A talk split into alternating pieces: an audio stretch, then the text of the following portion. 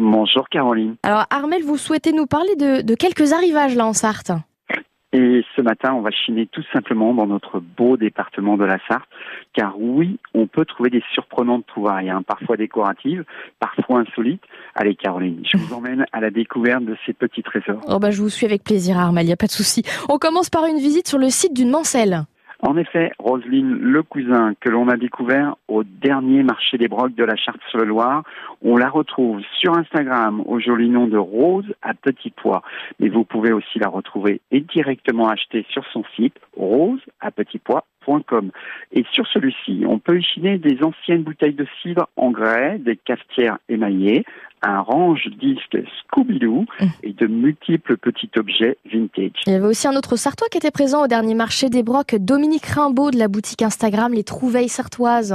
Oui, Caroline, un habitué et fidèle exposant de la Chartre sur le Loir et qui a toujours le chic hein, pour proposer de belles trouvailles comme une ancienne étagère de commerce, un secrétaire commode de design 50 dans l'esprit du designer Itier ou encore de six chaises scandinaves en tech. Bon, j'imagine qu'il doit y avoir de belles choses à chiner à la Chartre sur le Loir. Et sans aucun doute, cette enfilade Design 70 de George Friedman à découvrir chez Custom Design ou encore une gloriette en fer forgé pour vos parcs et jardins à découvrir chez Brocantique 72 qui va ravir les amateurs. Et puis depuis quelques semaines, une nouvelle boutique au nom de l'Angle, la 14e je crois. Et oui, j'invite les signeurs à découvrir cette jolie boutique, hein, soigneusement préparée par Jean-Yves Houdouin, une marchandise assez hétéroclite avec du design 50, de la friperie, des céramiques, des objets ou statuettes ethniques et bien sûr de l'insolite. Et alors Armel, du côté de votre boutique, allez comme ça, un objet, un meuble à nous présenter.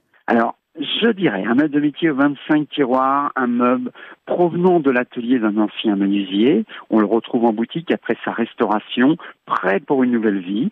Et il annonce l'arrivée de multiples meubles de métier dans les semaines à venir. Bon Armel, c'est la petite dernière de la saison, donc un dernier conseil là pour bien chiner cet été? Eh bien, euh, je conseillerais de pousser les portes des nombreuses boutiques sartoises, qu'elles soient d'antiquaires, de brocanteurs, voire de récupérateurs, de chiner dans la bonne humeur, aller à la rencontre de ces passionnés, oser découvrir l'histoire des meubles et objets, oser leur donner une seconde vie, voire une troisième, bref, prendre du plaisir en toute simplicité pour faire de bonnes affaires.